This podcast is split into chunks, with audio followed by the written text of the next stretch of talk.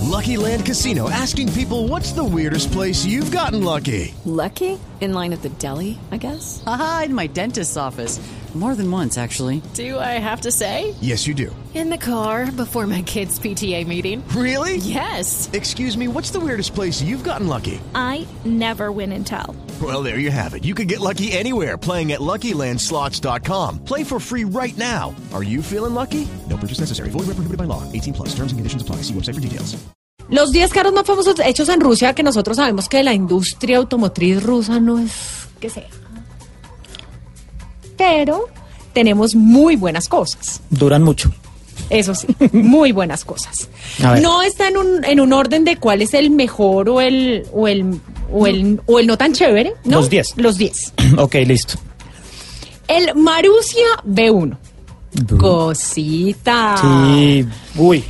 Marussia Motors, como saben, es un fabricante Sí. ruso de automóviles deportivos que se fundó, es muy, es muy joven, se fundó en el 2007 Sí. y entró debutando con su modelo B1, del cual existieron eh, tres variantes eh, que se diferenciaban por su motor.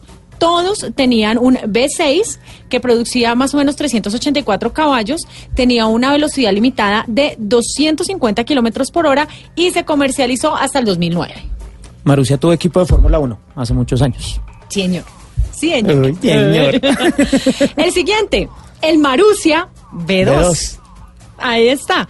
Después de que lanzaron su primera generación, de el- la firma Marussia decidió como hacer unas mejoras para Sí. hacer un poco más eficiente el desempeño eh, de este carro. Em, subieron sus caballos a 414, pasaron de 384 a 414 y eso además les dio para poder hacerle una guerra frentera a los superdeportivos, eh, Sí. porque ahí ya podía acelerar de 0 a 100 en 3.4 segundos eh, y alcanzaba una velocidad tope de 290 kilómetros. Este modelo fue lanzado más o menos en el 2010. Sí, sí, sí. sí. El A ver. siguiente, el Marussia F2. Ok.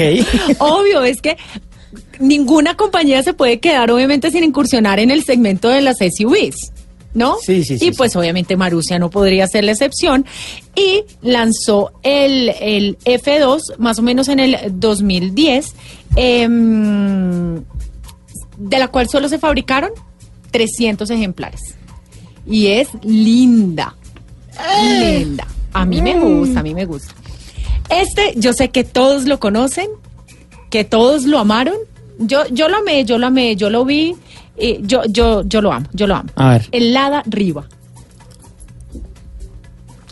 De hecho, Miriam, por favor, háblanos de ese carro que tanto te gusta. Ojo, ojo, ojo, que estamos en vivo.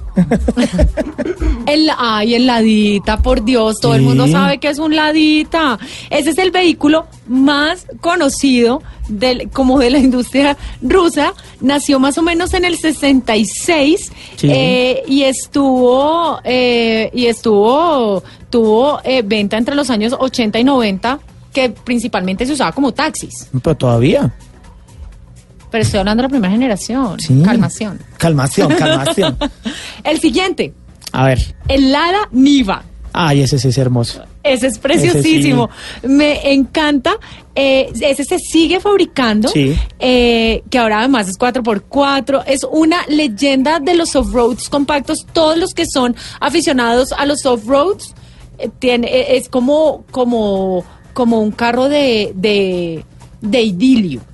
Sí, además que lo pide algo rápido. Mucha gente dice, no, es que los da esto y lo otro, pues piénsenlo por este lado. Son carros que están hechos para funcionar sí o sí en el frío de Rusia, o sea, en Siberia.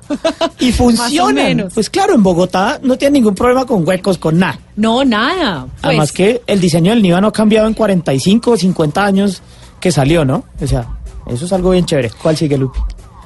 Lada se modernizó, ¿no? Sí. Mm. Y eh, llegó a esta era moderna presentando su Lada Priora, Sí. que tuvo muy buena aceptación desde su presentación en el 2007.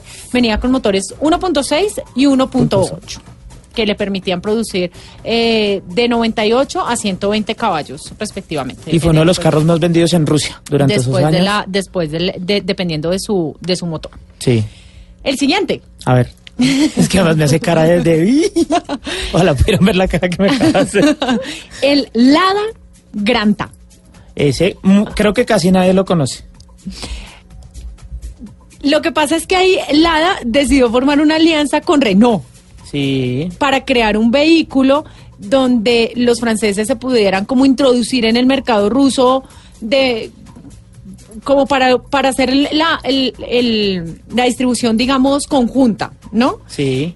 Ese carro nació en el 2011 y posee muchísimas características eh, del Logan y del Clio. Del Clio de segunda generación, sí.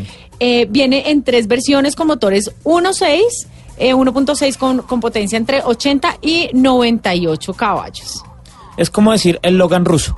Es por Sí, decirlo más o por ese menos lado. así. Sí, sí, sí. Y, es muy, y de hecho es excesivamente popular en Rusia. El siguiente. es que está todo feliz. es que me encanta, además todos estos me encantan. El Lada Siguli. ¿Sabes cuál es? No, ese sí no. Uy. Es una cosa muy loca. Resulta que este vehículo es, eh, no puedo decir que es una copia, pero está basado en el Fiat 128. Ah, ya sé cuál es, ya sé cuál es. El ve- de hecho, para que lo busquen rápido, es el 2101. La 2101. Es la denominación de fábrica.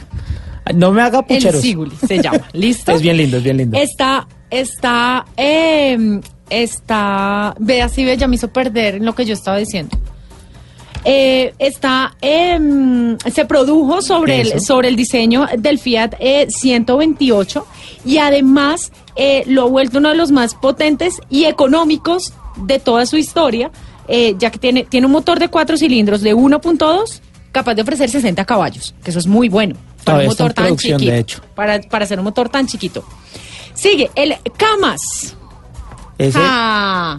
Ahora, ahora me va a decir que no sabe cuál es. No, no, no. De hecho, por si las Porque moscas, nosotros. les voy a poner en mi Twitter, arroba, Sebas Cal- arroba Sebastián Calderón J, toda la, la top 10 que tú dijiste, les Tú voy a no te poner todas las 10 preocupes que aquí fotos. mis chicos de digital están pilísimos tuiteando todo, están ahí buscando todos los carros que les estoy diciendo para poder poner el top 10 que hoy está muy bueno. El Camas, eh, que yo creo que esto es, este, este, es un camión, empecemos por ahí, es un camión y muestra todo el poderío ruso. Literal. Este sí muestra todo el poderío ruso. Es que además ha sido eh, como un ícono de los DACA. Sí, de hecho, si quieren identificarlo fácil, esas películas que uno ve donde muestran como que los ejércitos van llegando a Rusia y los rusos salen como 25 montados en un camión hacia adentro y pasa, esos son los camas. Esos son. Esos son los camas. Pero yo no estoy hablando de películas de No, no, no, para que balas y de eso. identifiquen No, yo el estoy vehículo. hablando del Dakar. Para que identifiquen el vehículo y ese mismo es el que... Porque yo corre. sé que todos saben identificarlo en el Eh. Dakar. Exactamente. Y en el último, el CAPS. Claro. No nos, podía- no nos podíamos quedar sin bus. ¿Un bus LADA o qué marca No, es ese? CAPS. A ver, Es un bus. Em, es un autobús de pasajeros em, que eh, eh, eh, se fabricó en el 58 y alcanzó su tope de producción en 1967, logrando un total de 50 mil unidades fabricadas. Esta está bonito. Es lindo. Sí, sí, sí, esta está bonito. Un aplauso ahí para Lupi, por favor, por su excelente top 10 ruso. ¿Te gustan los rusos?